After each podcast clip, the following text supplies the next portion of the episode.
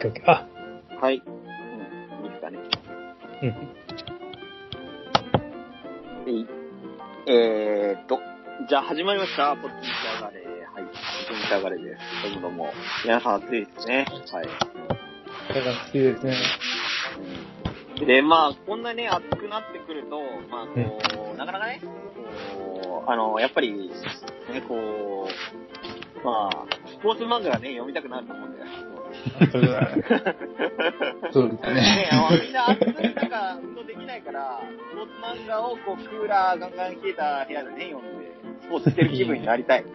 そういうの気持ちあると思うんですけど、わかります。まあね、そう。まあ特に、まあ、スラムダンクとか読みたくなるんじゃないかなと思って。ああ、そうですね、それはね。なりますね。そうそうね。まあ、ということで 今日は、あの、30歳からのスラムダンクはい。もうね、ちょっと、このなんか8月の頭あたりにスラムダンクを1週間で前回読むっていうと、ちょっとね、あの、高校の先生から宿題で言われたから、30代なのに。そうそうそう。そうね。そう、30代だけど。高校の先生が言われたから、ちょっとね、頑張って読んだんだけどね。そう。なるほそれでちょっと改めていろんな発見があったので、ちょっとそれを語りたいなと。なるほあのね、ちょっとある意味、漫画すごい読む人にとっては、スラムダンクってある意味こう、今更語れねえんだよとか、ど。うん、うん。ちょっとあるから、でもこう、いろいろ改めてちょっと本当に読んで、本当にいろんなことを気づいたので、まあ、なるべくこう、印象論とかじゃない具体的な、あの、分析とかをちょっといろいろやってみたいなと思って今日、録音します。はい。なるほということで、あのーまあ、今日の、えっ、と、収録テーマ、あのーうん簡単に、私とスラムダンクで、はい。ど。うんまあ、自分上のは後で思いっきり語るので、あの、他のお二人方でお願いします。はい。じゃあ、じゃあいいでしょうか。はい。あ、はい、はい。コミでございます。はい。いや僕もね、あの、ちょっと今回、このテーマかなりいいなと思って、あうんの、受け止めさせていただいて、もう僕私もすごいです。スラムダンク。う。うんん。本当大げさに言ったらもうあれだよね。先祖代々読み継がれた。ああ、遅いですか。なるほどね 子。供にもこう読んでほしいって思ってるぐらい。あの。まあ、そうだね。当はい。あの、まあ、まあ、で出会いというか、もう本当僕は結構、最近じゃないけど、こ高校の時に、はい。全部買って読んうんで揃えて、うん。なんですけど、まあやっぱね、こう、その時はやっぱ響くものがあって、今でもやっぱり響くところがある。うん。ね、そういうことをお話しできればなと。うん。うん。はい。あ、じゃあ、鈴木です。はい。俺は、なんか、夏休みに、こう、アニメがやってたなっていうイメージあが、あ、まあ、アニメから世代そうだよね。ちょそう、ちょうど小学校の時に。で、正直漫画読み、読んだのは、もう多分社会人になった後ぐらいだと思う。本当にそうなんだ。なんかちゃんと一巻から、どうやって読んだんだっけななんか、まん、それこそ漫画喫茶かなんかで多分一冊目から全部ああ、そういう感じ。っていうレベルだから、ちょっとなんだろうな。熱の入り方は、うん微微妙なとこかもしれないちょっと違うん。っていう感じですね。はい。いや、そういう人が一人いるら、いる方がいい。でですね、みんな好きよ。そうそうそうそう。好きからね、いいね。そうね。うんはい。うん。で、じゃあちょっと始めていきたいんですけど、はいまああのね、あのー、まあ、スラムダンクって、まあ、超有名作品でね、なんか、うんこの間、なんかこの間じゃないけど、なんか累計 1, 1億部を突破したとかで、1億。ね国民の3人に1人は読んでるんだって、いや、まさかって思うけど、まあ、うんそういうことがちょっと新聞広告になったりして、まあ、超有名作品なんですけど、うん。俺読んだのが、えーっと、もうね、一番最後に読んだのは、中学生だかな？それから中学生の中2か中3ぐらいに、姉貴が完全版を友達が借りてきて、それを、クーラーガンガン冷えた中で、こう、読んで、読み、ずーっと読んで、うやっぱめっちゃ面白いなって思って、なったのが一番最後の記憶で、まあ、それから15、6年経って、で、なんかさ、さっきも言ったけど、改めてこう、なんか、スラムダンクって今更読めねえなってことがあるんだけど、あう。ん。なんかこう、あまりに当たり前すぎて、まあ、ドラゴンボールとかワンピースと一緒でさ、今更読めねえなってのあるじゃん。うん。で、今読んでもそんなに学ぶことないんじゃないかなと思って、うん敬遠してたようなとこあったんだけど、まあ、たまたま、あのー新装版が最近出たのは知ってる？知らん。また出た。ああ、そうそうそうそうそう。新装版が最近出て、で、まあ、表紙とか全部書き直して出たんだけど、その影響もあって、あの、元々の旧単行本、31巻あるやつが、だいたいこう、安く出回るようになって、うんうん。うんそれでちょっとそのを機に、あの、ブックオフで買い揃えて、で、まあ、さっき言った8月の頭に1週間、ぶっ通しで読んだんだけど、まあ、ちょっとね、やっぱ、半端ねえなっていうか、まあ、あのーなんだろうな、その、スラムダンクってそれこそさ、多分、かなりスポーツ漫画だけど、まあ、漫画の歴史で見ても、かなり、以前以後で大きく分かれるような気がするんだけど、まあ、例えばさ、あの、スラムダンクから、あとにこう、桜木花道みたいな主人公と、ルカーみたいなライバルが出てくる漫画ってやたら多かったと思うんだよ。なるほど。それこそ、ダイヤの姉さんってある意味そうだし、うんうんうんうんまあ、それ以外おーも、たくさんあるよ、それは。しね、うん。あまあ、まあ、これ、まあ、後で語るけど、まあ、あの、うんいろんな、なんか、今有名になってる人がうん、同人誌でスラムダンク書いてたりとか、うん。あるぐらいで、本当にいろんな人、影響を与えたうんうんうん。漫画で、で、まあ、いろいろ、そう、改めて読むと、本当に発見が多かったっていうか、で、まあ今回、それについて改めてね、あのー分析してみたいなとか、熱く語りたいなと思ってたんだけど、なるほど。その、スラムダンク、えっ、と、こう、あのー改めて思っ、あのー思って、こう、優れてるなって思ったポイントが3つあるかなと思って、まあ先にキーワードで言ってきますけど、うんまず一つ目が、えっと、没入感。うん。で、二つ目が、あのー想像力。うん。想像力。はい。まあ、てか、あの、ある意味、書くことと書かないことのバランス。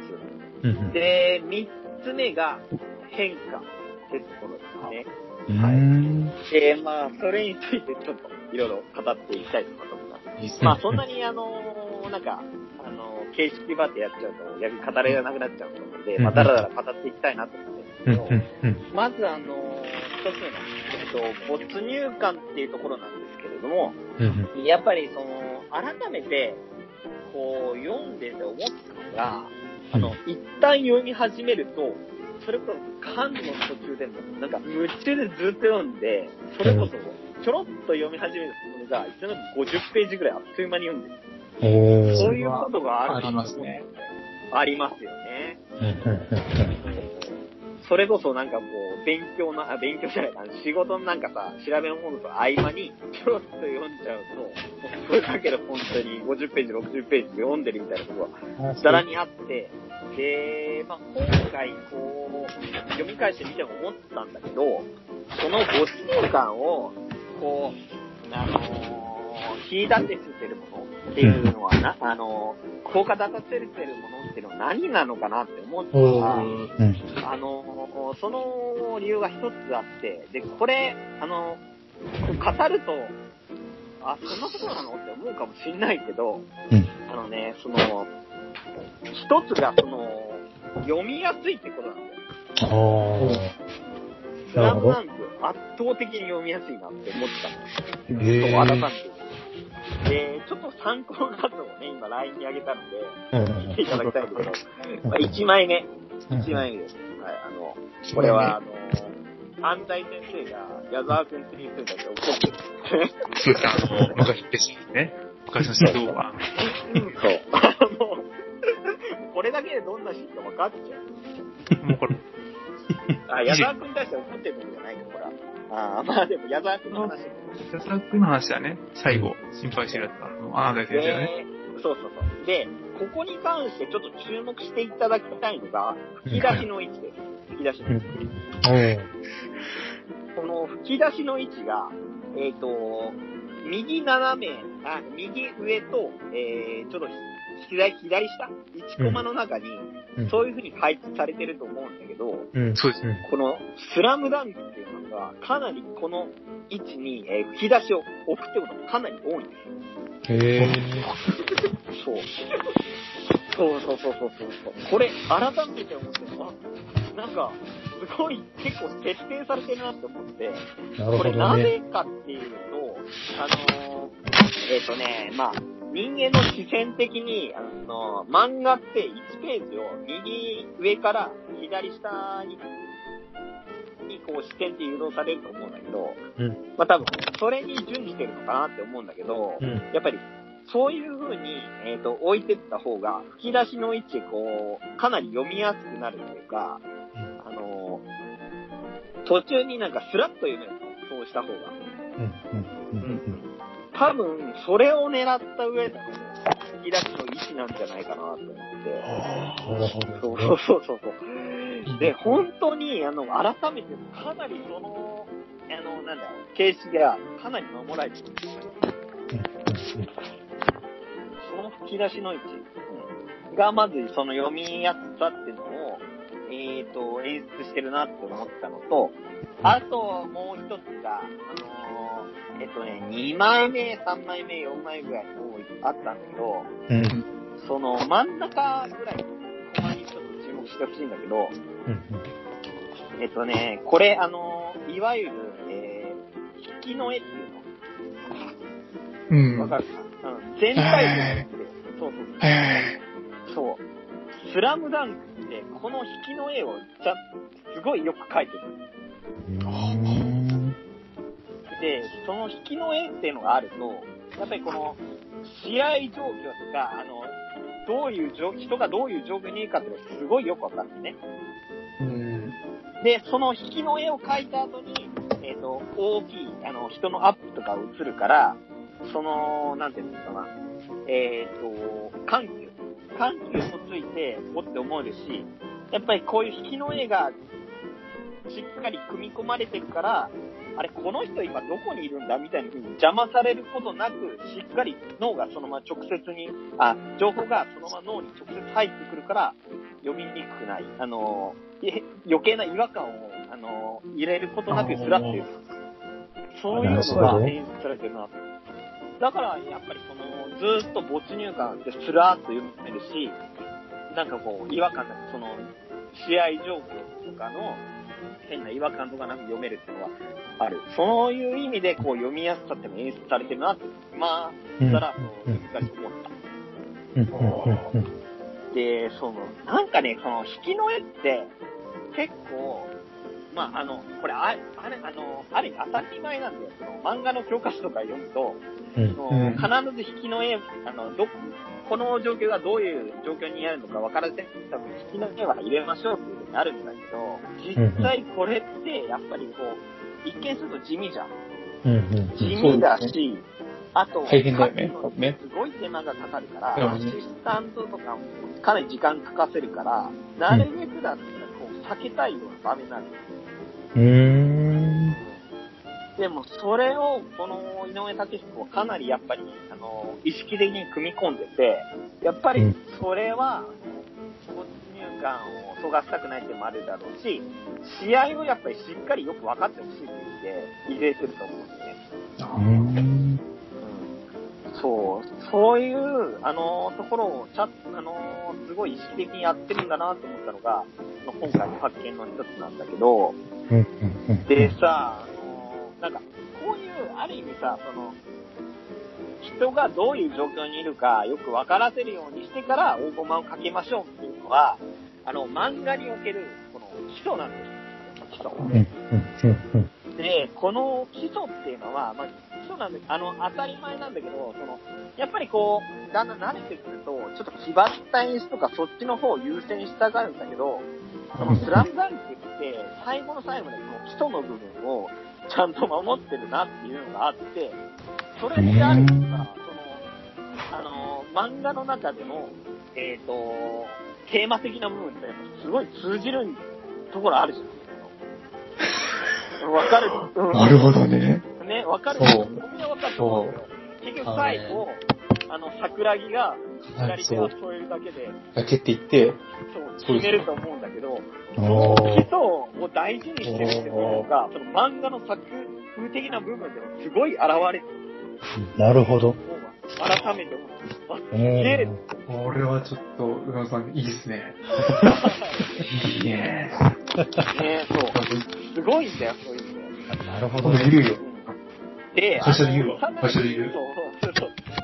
でさらにつなげると、これを、その、読みやすいっていうのと基礎を守るっていうのをどこから学んだのかなって思ったら、まあ、多分俺はそんなに詳しくないんだけど、この人の師匠、井上武彦の師匠、もともとアシスタント先、えっ、と、誰が、あのー、誰の、あのー、最初アシスタントついたか知ってる？鈴木は。え、知らん。あ、知らない？えっ、と、北条司なんで。あ、そうなんだ。そう。ええあ、だシティハンター、キャッツアイ。あだから俺は多分そこから学んだんじゃないかなっていうか。あ、確かに。なるほどねやっ。ぱりあの人の漫画で読みやすいし、情報読みやすいと入ってくるから。うん、入ってくるね。確かに。そう。なるほどね。やっぱり、もあの、画面の中心にやっぱ人がいるから。いる。確かに。そう。っていうね、の頃をなんかちょっと気づいて、ええそこら辺がやっぱり没入感、この、この漫画の一番優れてると思う没入感を演出してるんじゃないかなって思いなました。るほどはい。ね。っていうことですね。もう今のでだいぶ深さ深さが分かってきうん。いや、やっぱすごい。読み込みの深さ当たり前のことをちゃんと確実に積み重ねてやってる。通じますよね。うん、そう、通じるんだよ。すごいね。そこがブレてない。そこがすげえ。うんさて、あのー、積み重ねてるってとこで言うと、うんあのー、ある意味さ、その、キャラクターってさ、うんこの漫画のキャラクターって、ある意味5人、えー、5人、まあ、プラスな、3人ぐらいか。あの5人、あのー、桜木ルカは、宮城、三井、赤木に加えて、まあ、サブのキャラの桜木軍団に、春子に、えーっと、綾子さんに安西先生にって、うん。そこら辺のキャラを出て、最初に出てきた人たちから、あんまり、身内のキャラ足してないの。おー。おー。で、その限られたコマの中で、えっ、と、まあ、逆を言うとさ、よくあるスポーツ漫画とかで、どんどんどんどん展開がやってると、いろんなキャラを出して、まあ、あの、刺激とか入れてってのあるけど、うん。この漫画ってやっぱりこう、最初に出てきたキャラクターたちを、いかに掘り下げるかっていうことに終始してると思うね、最後の三能戦。まあそこら辺はちょっと後で語るんですけど、そう、そこが、あまあそこも含めてさ、基礎をある意味じゃあ、あの最初の土盤っていうか、基盤、基礎を徹底的に強化するっていう、そこもやってるなっていうので、ああーそこの意味でやっぱすげえなって。なるほどな。まあごめん、その、あのー既存のキャラクターをいかに掘り下げるかっていうのは、まだ後の変化の話で話すんだけど。ーはいはいはい。まあ、まずそこで、あの最初の没入感のところは、はい。うんそんな感じです。はい。ねまあね、そんな感じなんですよ。その改めて。非常に、夢広い言いますかねだ言われてみると、あーってなる。言われてみると、うん。俺もなんか、改めて、いろいろ漫画とか読むようになって、は初めて気づいたことが本当にたくさんあって。ああ、なるほどな。そうまあ、じゃあというところで、な2番目の想像力のところに行きたいんだけど、うん。まあ、想像力っていうか、あの、えっ、と、なんかね、あの、書くことと書かないことのバランス、ね。出た。出た。そう。で、そこの面でもこの漫画はかなり優れてるなって思ってたんだけど、うん。まあよくさ、あの、まあ、なこれは聞いたことあるかもしれないけど、芸術の世界では、うんあのーよりこう、いいものを書く上では、あ作る上では、あの、何かを足すじゃなくて、どれだけ何かを引いていくかが、あの、問われる、その人のセンスに問われるっていうのをよく言われるんだけど、うん。この漫画に関してはかなり感じだなと思って、まあ、例えばさ、その、えっ、と、矢沢の話とか、矢沢わかるよね。うん。あの、うんあの安西先生の元教えの話とか、うん。あれ、すごい才能を俺の持ってる。俺のなんか記憶の中では、あの人の話で結構3話分書かれてるような印象があったんだけど、うん。改めて見返すと、あれ1話ぐらいなんだよ。おーそうで。すね。そう1話でさらっと書かれてて、でも、そのくせ、なんか、やっぱり、や、今さ、矢沢のって言っただけでなんか分かっちゃう。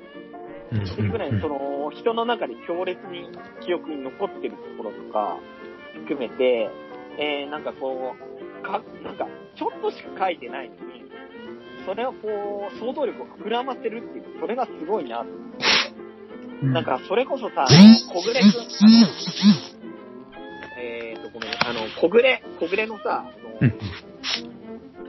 えーと、両南戦で、あそうですね。キーポイントシュートを決めるときに、うん。泣いちゃうシーンね、あの、あのー、そうそう、あのー、過去のこととかいろいろ思い出すじゃん。そう。あそことかも、なんか、俺の記憶の中ではもっとくどくやってるイメージだったのにもっすごいあっさり、ちょっとしか書かれてない。うーん。そう、それなのに、いろいろなんか自分の記憶の中では、ものすごいたくさん書かれてるみたいな印象になってるっていうのはすごいなと思って、で、その、まあちょっと話戻すけど、あの、書くことと書かないことのバランスっていう面で、この人の一番底知れぬなさがを、底知れぬなさとか、改めて読み返して、こいつやっぱすげえなって思ったのが、えっとね、えー、小宮くん今単行本ある？後輩、ありますよ。はい、あのね、えーっと、あれ？俺がないや。えちょっと待って。え、ちょっと待ってね。あのね、あのー、あ、あっちやった。ちょっと待って。えーっと、17巻。17巻。うん。あ、両南線の方ですね。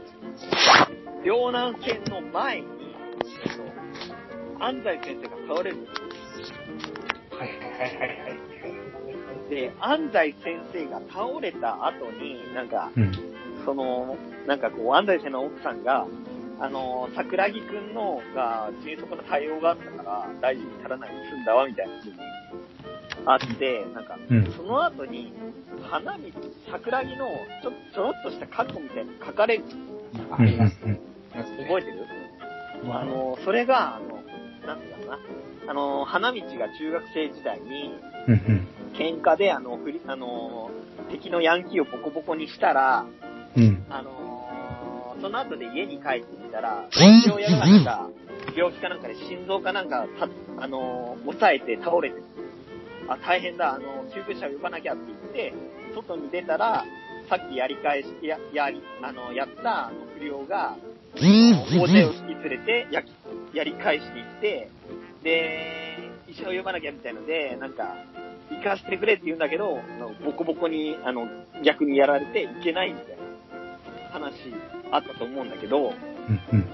なんか俺はそこになんか、なんだろうね、あの、子供の時、中学生ぐらいの時に読んだ時、なんだこのシーンはって思ったんだけど、うん。改めて読んでみたら、これすげえなって思ったのが、うん。なんかね、この、この結局、えっ、と、その倒倒れてる父親がどうなったかとか、それ以外にもその、桜木花道の家庭教育、そもそも何なんだとか、すごいいろんなことがものすごい気になるんだけど、うん。その後一切語られない。うん。このエピソードだけでなる。けど、それが逆にすごい想像力を刺激されるっていうか、そう、それが面白いんだよ、なんか。やっぱりなんかあの、その、そういう意味で、なんかこの後、こう、あえてさ、この、父親がどうなったとか、あのの、花道と家庭関係はどうなってるのか書くの簡単なんだけど、うん。まあ、それをあえて書かないってことに対する、その、作者のすごいセンス。まあ、まあ、単純にあの、なんか、あの、話の中でそんな重要じゃないから書かないっていうのはあるんだけど、それをあえて書かないっていうのがすごいなって、改めて思った。だし、なんか、そうそうそう。そういう書かないところのセンスがすごいから、まあ、それこそさ、あのースラムダンクって、不女子、あの、ヤオイあのそこら辺の人気はすごかったんだけど、まあ、それはさ、まあ、単純に、あの、小暮とかミツとかそういうイケメンが多かったってのもあるけど、そういう何も書いてないかっていうところの、あの、バランスがすごかったっていうのもあるんじゃないかな。ねえーっていうのを改めて思った。で、なんか、それこそさ、あの、あれ知ってるかどうか知らないけど、吉永文とか、海の地下、あの、ハチクロさん、うんうんうん海の地下は、アマチュア時代ずっとスラダンの同人誌書いてうん。へえ。て、で、あの、あれらしい。あの、海の地下と吉永文は、スラダンの、あの、同人誌としての人気があんまりなくなった時でもうずっとスラダンメインで書いてて、それでね、いつしかあの、コミケで隣同士の席になって、そそれからの知り合いだったっていう話があるらしい。へえ。そう。まあでも、ある意味ね、その人たちが、あの、まあ、漫画を描くきっかけだったかどうかわかんないけど、ある意味やっぱり、そのいう人たちの、あすごい才能のある人たちの、才能、あの、想像力を刺激させたっていうところもあったんじゃないかなって思って。なるほどね。やっぱりそういう意味でその想像力を刺激させるっていう部分もすごいなって思った。うんうんでもやっぱり小宮も今さ、行って、なんか、はいなんとなく覚えてるから、父親の話。あ、もちろんもちろんもちろん。うん。まあ、回数読んでるのもありますけど。そううんそうだよね。です。なんかね、あれ、だって、6ページぐらいなんだよ。ページぐらい。だけど、言われてみればそう、それだけですよね。昔のことね。そうそうそう。なんかすごいさ、あれだけでなんか胸が詰まるようになるし、なんか、なんかすごいねっていう。さっきはすごいばっかしか言ってねあと、その、関連してだけど、桜木もだけど、ど。ルカワもそんなに強者がない。そうそうそう。そう。なんだけど、なんだけうんど、あの、ルカワに関しては、あやこさんが、あの、一言だけ、あの、海が丘中に入った時からかなり上手かったよってセリフを言ってるのと、あと、なんだっけな、えー、インターハイの初戦か、豊玉高校の時に何百万回見てきたシュートがずるわけだ。あ、うーん。その二言だけなんですけど、うんでもそれでもや、それだけ見てやっぱり、あ、じゃあ、ルカワってプレイヤーをじゃあ、中学校の時までこうやってあの、どんなかけてられるんですよね。そう想像させられるんですうんうんやっぱそれって、あの、まあ、あのはいはいこれはた単単純に、あの、作者がそんな重要じゃないと思って書かなかった。もしくはそんなに、あの、うまく思いつかなかった、書かなかったってところもあるかもしれないんだけど、それ以上にやっぱり、あの、そういう想像させるっていうところに面白さがあるって、作者がやっぱり信じてるからじゃないかなって、なんか思って、やっぱそれってなんか想像の原点だよなって、うん、あれに感じたっていうか、ねって思ったんですよ。そこがね、まあ書くことと書かないことのバランスの話なんですけど、ね。ねえ、なんかね、まあ逆に今は、逆に今はって言っちゃう。の単語だけどさ、うん。それこそ漫画とかで、あのー単行本の中、あ、違う、単行本の中おまけページはまだ、あれか。あのーそのスピンオフのさ、うんうん。公式のスピンオフ漫画とか結構流あ多く出回ってたりする。確かに出るね。そこら辺とかで逆に書きすぎてるっていうかさ、ああ。うーん、そういうなんかこう、想像力をちょっと保管しすぎてるなってところはちょっと感じるなるほどね。のはあるな。まあ、それはまあ余談なんだけどさ。はい。で、まあ、そんな感じで2番目のその想像力、あ、想像力の部分なんですけど、うん。で、最後、3番目、あの、変化っていうところなんですけど、はい変化。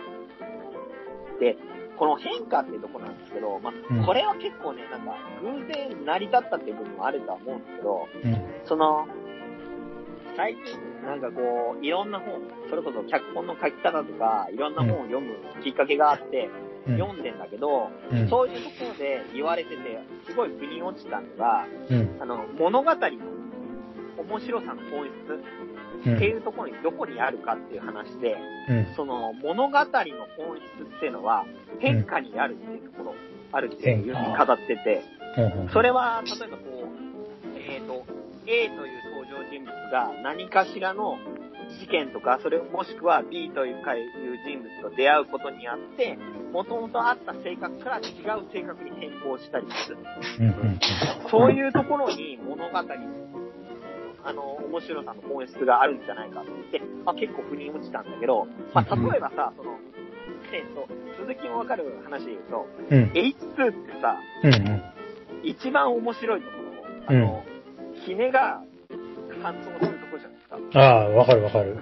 そうそうそううんそ。そうこだね。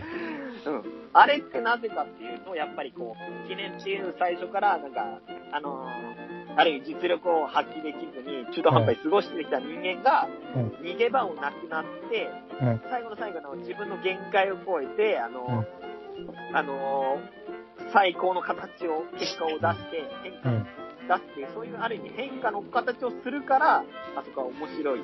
ていうところがあって、なるほど。逆にその後の、あの、ヒロとかヒデオの話、あの、ヒデオの準決勝の話、うん。あれもすごい物語の、あの、かあの、終着点か、確認っていう意味では大事なんだけど、うんある意味確認でしかないから、うんあんまり面白くないとか、うん。なるほどね。そういうところはあるな。うん。うん。うん。考えると、まあ確かにその話はそうだなと思って、確かに。で、あのーそのさ、えっ、と、で、まあ物語の、スラムダンクの話に戻すと、うん。そのスラムダンクの3最後のですね、えっ、と、26巻から31巻ぐらいまでの話っていうのは、えっ、と、まさにその変化っていうことをすごい濃く、あの、表した部分なんじゃなと思って。うん。うん。うん。で、やっぱりさ、あの、コミュニティもさっき話してて思ったんだけど、うん。うん。スラダンで一番面白いとかどこかっていうと、やっぱ三能性なんですよ。うん。うん。うん。で、まあ、なんかそれはさ、いろいろ原因があって、まあ、あのー一つはやっぱ、三能がめちゃくちゃ強くて、あのー緊張感が半端ない。そう、なんか、あの、改めて読みてて、なんか俺、普通に思っちゃったんだけど、なんか、このまま勝負って、本当に勝てるのかみたいな思っちゃったんだよ。うん。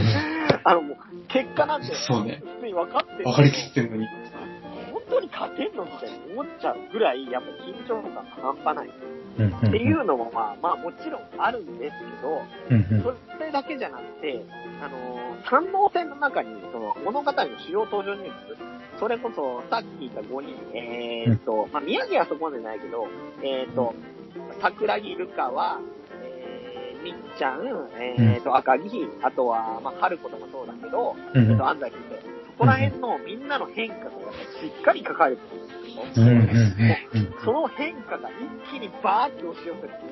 うん。うん。そこに面白さがあるなって思って、まあ、例えば、み三井なんかは、あの、まあ、あのね、バスケがしたいです有名な三井さんなんかは、うん。あの、その前の試合から、えー、と、この、なんで、バスケをやってことな、やってなかったフランスで、スタミナ不足が露呈されて、それで結構試合の足を引っ張ってしまう。そういうことがあったんだけど、今回もそれはあるんだけど、その中で、あのー何、何千本も打ってきたスリーポイントシュートの感覚を思い出して、その感覚だけを頼りに、体力ゼロな状況でも、スリーポイントを打っている方によって、まあ、俺は何度も蘇るって、その自分のアイデンティティとか、あの、そういう部分を取り戻すっていうところで、あの、うん。ある意味変化するし、えーと、あと他には、あの、赤木なんかも、あの、川田兄っていう、ものすごい存在の、あの、人と、化け物並み強い。そう、そうそうそう。それ、そうそうそのバケモンっていう書き方もすごいじゃん。やっぱ説得力あるっていうか、なんかこのパ、そのパターンも知ってるよみたいな感じでさ、あの、赤木がずっとやってきたことを、あのー簡単に打ちのめすっていう、その絶望感で、一旦こう、あのー沈みかけるんだけど、まあ、あのーなんだ、あのーえっ、と、魚住とかに勝入れられたり、桜木に干潮とかされる中で、あのー自信を取り戻して、で、なおかつその中で、えっ、と、かつて欲しかった仲間、あのーなんて昔あの、お前とバスケやると息苦しいよみたいな、えーあの、有名なやつと、あの、言われて、あのー仲間っていうものが持ってなかったのが、今はその、それだけ恵ま、あ仲間に、あなんだろうな、あの、一緒に戦える仲間を、仲間を持ってるってことに気づいて、あのー力を取り戻すっていう意味で、気づくっていう変化、あの、赤木にはそういう変化があったし、あのーまあ、あとはもっと大きな変化を示したっていうのは、まあ、桜木なんかも、あれだよ、大きいよね。あのー今まで、まあ、その前の豊玉戦からもあったけど、あの、今までバカにしてた、バカにしてたんですか、ライ一方的にライバル視してバカにしてるルカワが、実はとんでもない。すごさを知った。そうそうそうそう、凄さを知ったっていうことが、尊敬し始めて、あの、最後の最後ではちょっとパスも出せるっていうところまでなる。そういうバスケットマンとしての、あの、え、で、最後あの、最後で30巻ぐらいでは、あの、春子に対してバスケが好きです。今度はほ嘘じゃないですっていう、本当に、あの、その意味での変化っていう、いいね、もう、いいね、もうなんか、もう最高だね、あそこら辺とかねそうですね。もうね。もうっていう意味での変化も示すし、で、まあ、さらに大きい意味で言ったら、やっぱり安西先生だよね。あの、安西先生なんか、最初の方とか、ある意味、読みないっていうか、そう、読み返して思ったけど、あの人、最初の頃本当に何もしてないんですよ。その、バスケがしたいですのシーンなんかも、たまたま体育館入ってきただけだし、本当に何もしてないんだけど、あのー、なんていうのかな、あのー、いつもひょうひょうとしてるだけなんだけど、その、桜木っていう、そうさ、ルカマっていう存在に、を気にすることによって、あの人どんどん変わってきて、それこそその、あの、桜木の才能に気づいて、髪をすごいくしゃくしゃに書き抜いたり、あとガッツポーチしたり、そうだね。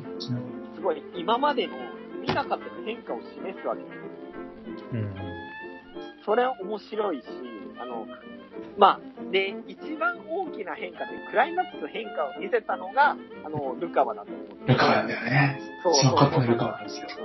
そう、ルカ、それこそ今まで単独プレーでどんどんスーパープレーも決めて、すごかったんだけど、最後の最後に、今までシガニをかけてなかった桜木っていう存在を、そのある意味仲間としてもライバルとしても認めて、うん最後パスを出して、うんで、試合が決まる。うんで、最後のハイタッチですね。あのうんそう。そこで、あの、試合の執着、つまり、あの、ルカワの変化っていうところで、試合が決着つくっていうところもあって、あの、三能戦は面白いっていうのもある。なるほどね。そう今やったように、その、5人の、5人 ?6 人うんの登場人物の一気に変化が訪れたから、もうそれが一気に訪れたから三能戦っていうのは面白いんじゃないかな、改めて思いました。うんね。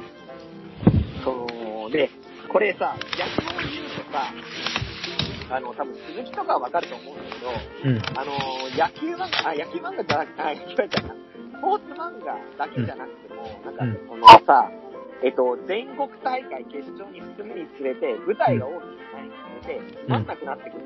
よくある。そうだね。あの、いわゆる、あの、メジャーで一番面白くないのはメジャー。あ行ったあたりそうそうそう。あ、そうだね。で、それは何かっていうと、そういう一番大きな舞台に、うんえーと、まあ、普通の漫画は一番大きな舞台にうん立ち向かっていくに従って、やっぱりこう、ちょっとずつ登場人物の変化っていうのを先に折らしちゃってるんじゃないかな。ああ、そうだね。そうそうそうそうそう見せ場がまあ、ね。普通、そうそうそうそう。普通は見せ場を明確にして分けてってるから、その最後の最後になったらやっぱりこう最後優勝するぐらいしかなくなってくる。うんだからつまんなくなるんじゃないかなって改めて思って、うん、で、なん。か、そう考えるとさ、その、ジャンプの、えっ、と、三大なん。かさ、あるじゃん、あの、えー友情、努力、勝利ってあるん。だけど、その中で、と、友情と努力は、まあ確かに大切だなって思うし、あの、スラムダンクもすごいしっかり書いてるんですけど、うんその、勝利っていうことに関しては、そこまで大事じゃないんじゃないかなって、なんか改めて思ったっていうか、なるほど。その、うんうん。その、スラムダンクの反応戦で一番面白いのはやっぱり、あ、あれが面白いのは、やっぱり、まあ最後勝利したっていうこともあるんだろうけど、んその過程で登場人物がどんどんどんどん変化していったっていう、そこにやっぱりあるんじゃねえかな。ううん、うん、うん。で、まあ、それをさ、ごめん。ね、ちょっと話まだ続くん。だけど、あのーちょっと強く思ったのが、えっ、とね、えーこの作者の、えー、次回作、井上武彦の次回作で、リアルっていう漫画があるん。だね。うん、うん、あのーで、リアルっていうのは、車椅子バスケットとかを、まあ、あの、中、それが中止じゃないんだけど、車椅子バスケットを、あ、中止か。まあ、車椅子バスケットだけじゃないけど、まあ、車椅子バスケットっていうのをテーマにした漫画なんだけど、この漫画では、あの、えっ、とね、なんかこう、友情と努力っていうのは確かにすごい書かれるんだけど、逆に勝利っていうのはあんまり書かれない。えー、うん。逆にあの、主人公は、なんかね、野宮っていうなんか、桜木花道をもっとダメにしたような感じの主人公なんですけど、うん。その、そういうやつとかが、こう、あの、全然人生うまくいかなくて、敗北しっぱなしなんだけど、その敗北していく中で、でもこう、着実に何かをしらを得て変化していくっていう、それがあって、勝利はしないんだけど、でもそれはもうめちゃくちゃ面白い。うーん、えー、ということで、あの、俺が最後何を言いたいかっていうと、あの、あの、スラムダンクもいいんですけど、うんリアル読んでください。あの、コミックは読みましたか？リアル読んでないですよ。読んでないですね。あのめちゃくちゃいい漫画ですから。そうあなんの、なんか、あの、なんか最初のあたりは、なんかもう俺もよくある読者で、あの、なんかスラムダンクの方が面白かったなって思っちゃうんだけど、うん、特にもう10巻以降ぐらいから、うん、あのーなんか、作者の本当にやりたかったことみたいなのが見えてきて、それからがもう、なんか、あ、これ本当にもう、スラムダンクに気を取らないぐらいやばい作品だなって思う。もう、えいや、ー、本当に皆さん、これを聞いてる皆さんで、リアルを読んだことない人、ぜひ読んでください。えということで、はい、あの、あの、優勝、努力、勝利っていうのは絶対じゃないです。まあ、ってい、うね、それが言いたかったです。素晴らしかったですね。ー、ありがとうございます。もう、俺はね、この3週間ずっとそのことを考えてました。だいぶ、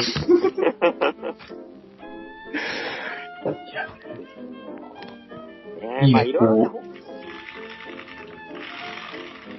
他にもいろいろね、気づいたことあるんだけどね。あの、なんかね、あのー昔はさ、春子が可愛いと思ったけど、よく考えると、綾子が一番可愛い。その通り。やっぱそうですよね。あの、この間、春子さんラジスステルオ。が ね綾子。さんいいよ。あやこさん、そうだね。あの、いい子だね。あー超いい。そうだね。超いい子だ。いや、宮、いやあの宮城が、りょうちんがね、折れるの無理な無理ない。すごいね。あれだよ。ナンバーワンガードって感覚すごいですよね。そうね。そうそうそうそう。そうそうそうそうそうそう。マネジメントも一流なんですよ。簡単にできる。ことですよ。ね。あねちなみに、小宮君はどのシーンですかこれ正直なしか。難しいですね。いや、本当にやっぱり本当に一番好きになったらね、あれなんだね。本当に一番最後の最後、さっきも言ってた。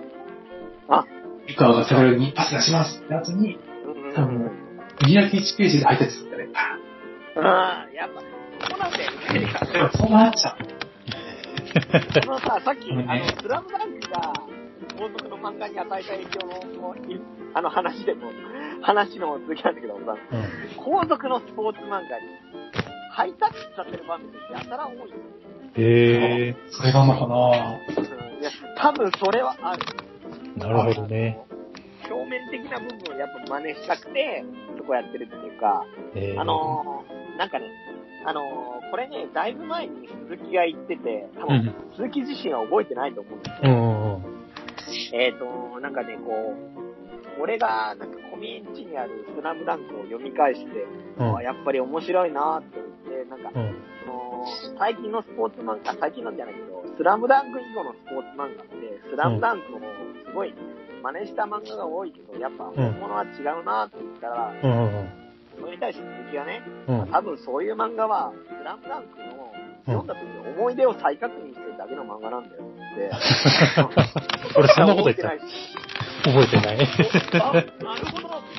それすごい、あの、言った本人より俺ずっと覚えてた。こいついいこと言うなぁって。